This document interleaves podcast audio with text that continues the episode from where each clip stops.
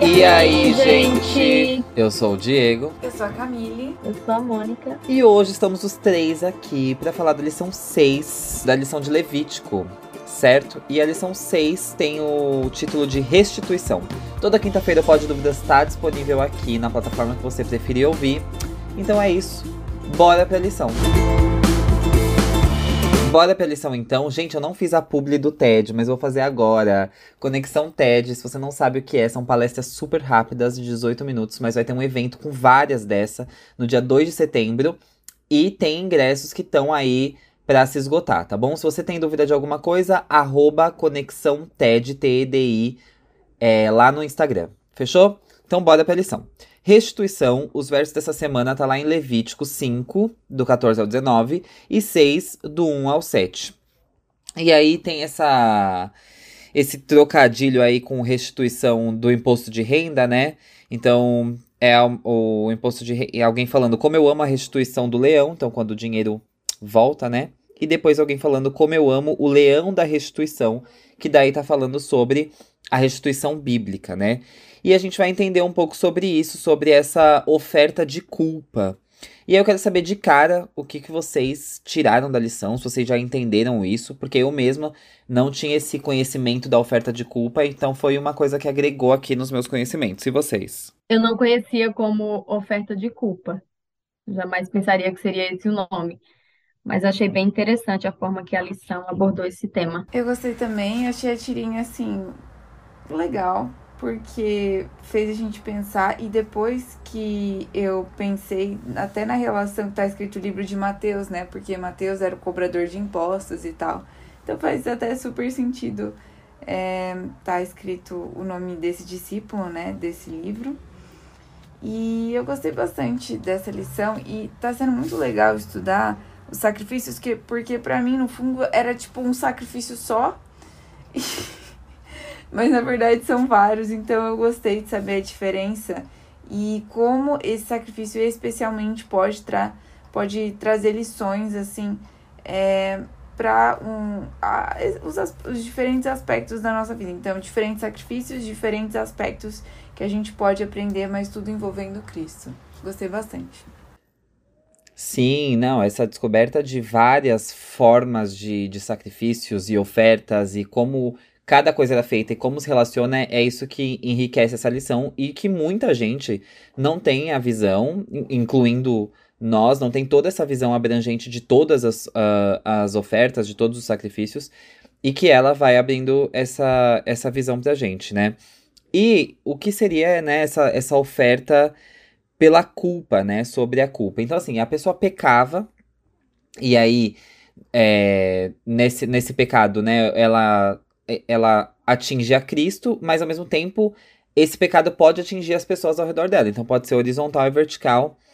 E aí, quando havia essa esse, essa forma de atingir outras pessoas, quando você atingir outra pessoa com seu pecado, você deveria restituir essa pessoa antes de oferecer o sacrifício da de culpa. Então, primeiro você se arrependia do seu pecado, daquilo que você tinha feito restituía aquilo que você tinha tomado da pessoa, a gente tá falando, sei lá, sobre roubo, por exemplo. Ah, roubei X valor, roubei 100 reais dessa pessoa, restituía 20% desse valor para a pessoa, é, e depois, aí sim, oferecia o sacrifício, que era um carneiro, que dentro das, dos valores de animal, era o segundo mais caro, assim, para se oferecer a oferta. Então, assim, você tinha que entender através disso tudo que o seu pecado tinha um valor muito alto, ele, ele custava muito, tanto para você, por conta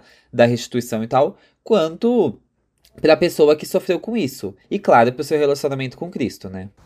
Sim, e eu acho legal falar que é, esse, esse pecado que você tinha que é, pagar, espiar por meio desse sacrifício, ele era em relação ao que você disse, tipo, ele era é, é, vertical.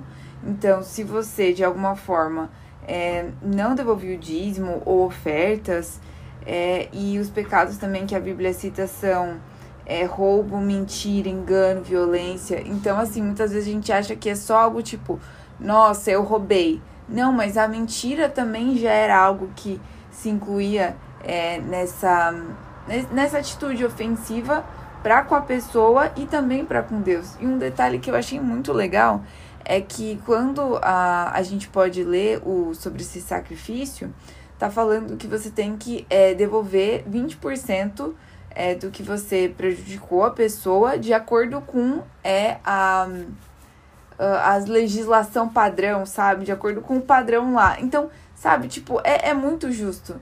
Então, eu achei isso muito legal, um detalhe bem bobo, mas que, que eu falei assim, nossa, Deus é muito justo até nessa parte de devolução. Eu achei muito interessante, que era do, do horizontal e vertical. E não sei, mas na minha cabeça faz sentido, tá? Que isso também reflete na questão dos mandamentos, porque os mandamentos têm a parte que é para com Deus e a parte que é para com o próximo. Então, talvez é, possa ser que dê para fazer essa ligação. Sim, a gente sempre viu essa, essa relação que Cristo uh, se preocupa na nossa relação com as pessoas, né? De que forma que a gente se relaciona com outras pessoas, até mesmo na no sacrifício é, na oferta pacífica que a gente viu há um tempo atrás, que era essa questão da gente trazer esse trazer essa pessoa que a gente tem dificuldade, que a gente tá com algum problema para perto. Então, nesse momento, em relação ao pecado, e a gente faz outras pessoas sofrerem por isso, e quando isso pesa na gente, porque a, lição até comenta lá no final, né? É muito fácil. A, quando alguma coisa acontece com a gente, a gente fala assim: eu quero justiça, eu quero que se resolva logo, e a gente quer o mais rápido possível. Mas quando a gente faz alguma coisa, ai, a gente fica empurrando com a barriga, a gente fica enrolando para pedir uma desculpa.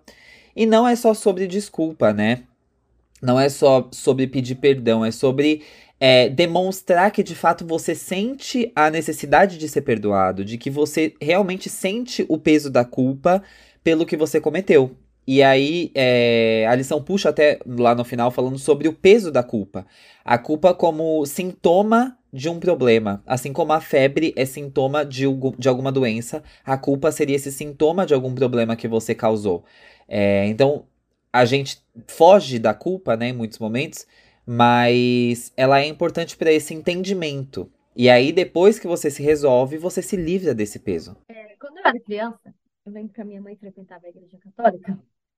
E aí tinha, tinha aquela questão de que o, tinha, o pessoal ia lá pegar a hóstia, né? E acho que é esse o nome, né? Hóstia. É a hóstia. E aí eu lembro que uma vez eu, eu era criança, mas eu questionei minha mãe porque que ela não tinha ido. E aí ela me explicou essa questão de que se ela estava brigada com alguém, o ideal era ela fazer as pazes com essa pessoa e depois ela ia lá e fazia esse, esse ato de comunhão. E aí, esses dias a gente estava indo entregar alimentos para o pessoal em situação de rua, e aí eu estava com eles, né, e tal, e na minha cabeça, eu não estava fazendo o que estava certo. Porque, para mim, tá? Esse é um pensamento meu. Eu estava sendo um pouco hipócrita na minha ação, porque eu estava procurando, é, tipo assim, suprir alguém, mas ali no, me, no meu meio, eu tinha pessoas que, que eu estava com problemas.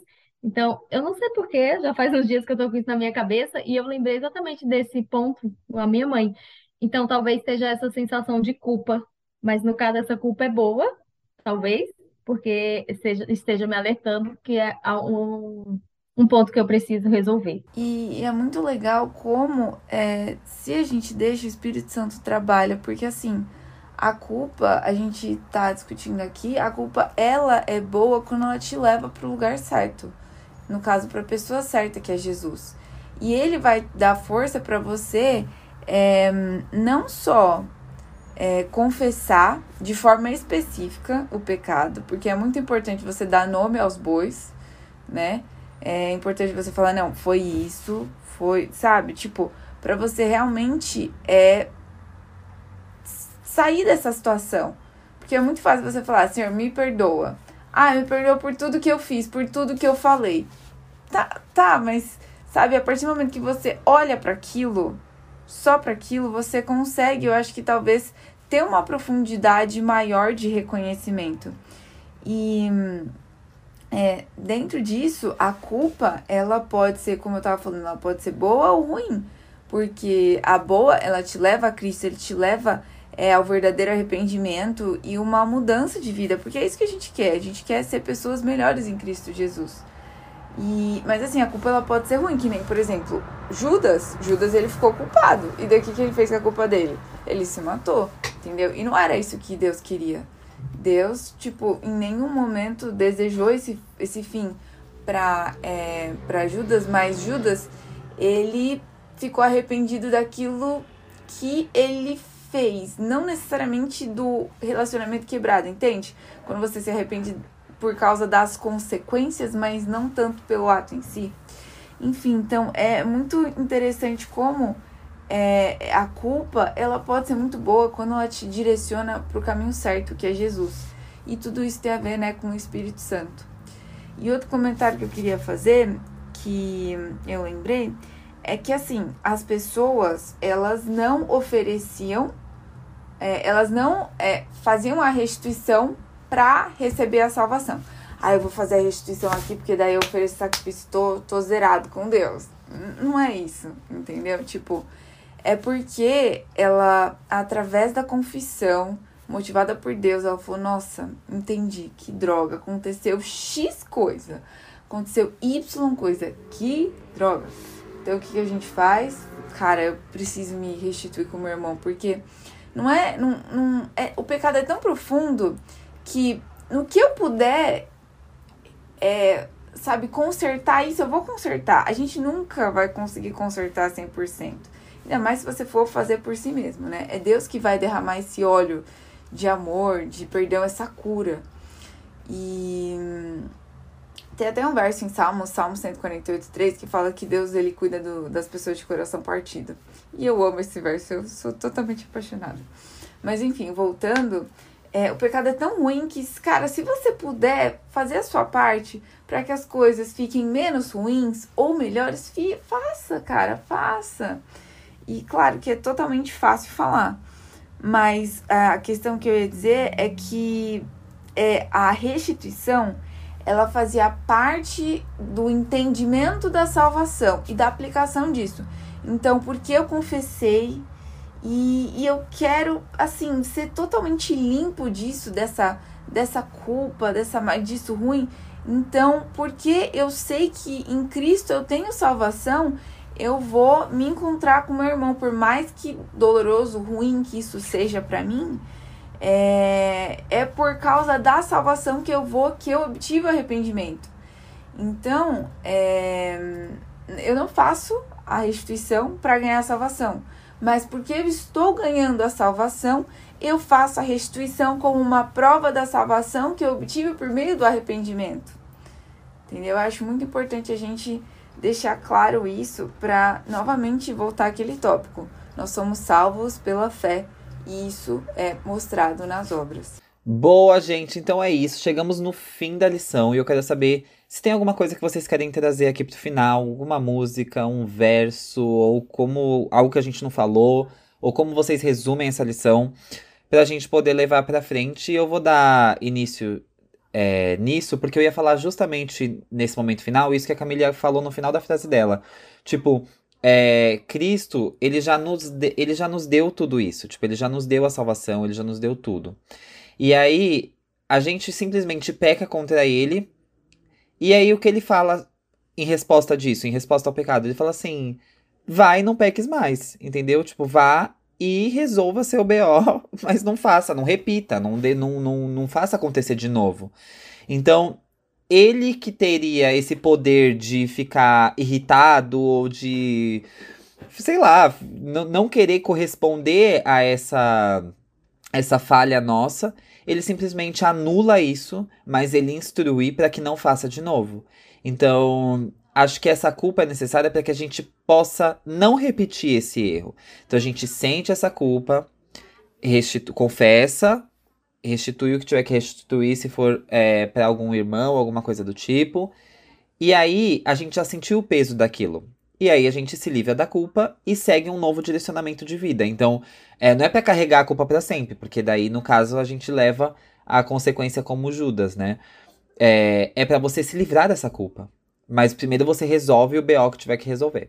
Dentro disso, do comentário do Diego, eu queria só falar um verso que. Porque eu acho que às vezes a gente se perdoar é muito complicado, né?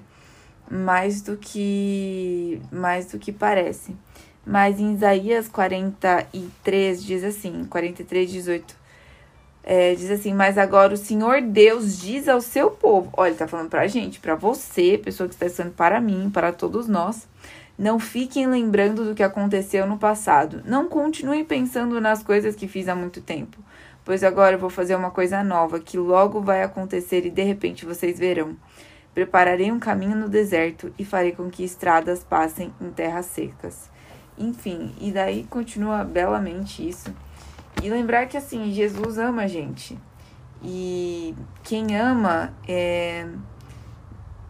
não guarda mágoas. Quem ama não fica alegre quando alguém faz uma coisa errada, mas se alegra quando alguém faz o que é certo. Quem ama nunca desiste, porém suporta tudo com fé, esperança e paciência.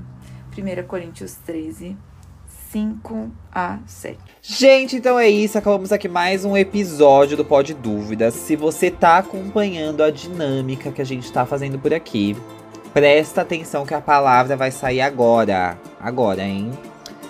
Propiciação, tá bom? Propiciação é a palavra dessa semana. Se você não tá entendendo nada, lição 2 a gente explica a dinâmica e aí vem trazendo uma palavra por semana, tá bom? A dessa semana é propiciação. Lá no 13 terceiro, na verdade essa lição tem 14 é isso mesmo, produção? Tem 14 e aí a gente no 14 revela quem que ganhou uh, a dinâmica, tá bom? Já tem chegado respostas no nosso Insta, então assim, quem mandou primeiro, independente da gente, da gente ter soltado todas as palavras, já pode se arriscar aí, já vai soltando o verso lá, tá bom? Não, não fiquem acanhados não. E aí, a gente termina a lição dessa semana. Semana que vem, o título da lição é Ministério. O verso vai ser Levíticos, o capítulo 8 todo, tá bom? Então, se você quer dar uma estudada aí, não tem a lição, mas quer entender o contexto, Levítico 8 a gente explica melhor para você então semana que vem. Beijo para vocês, obrigado Mônica, obrigado Camille, até semana que vem.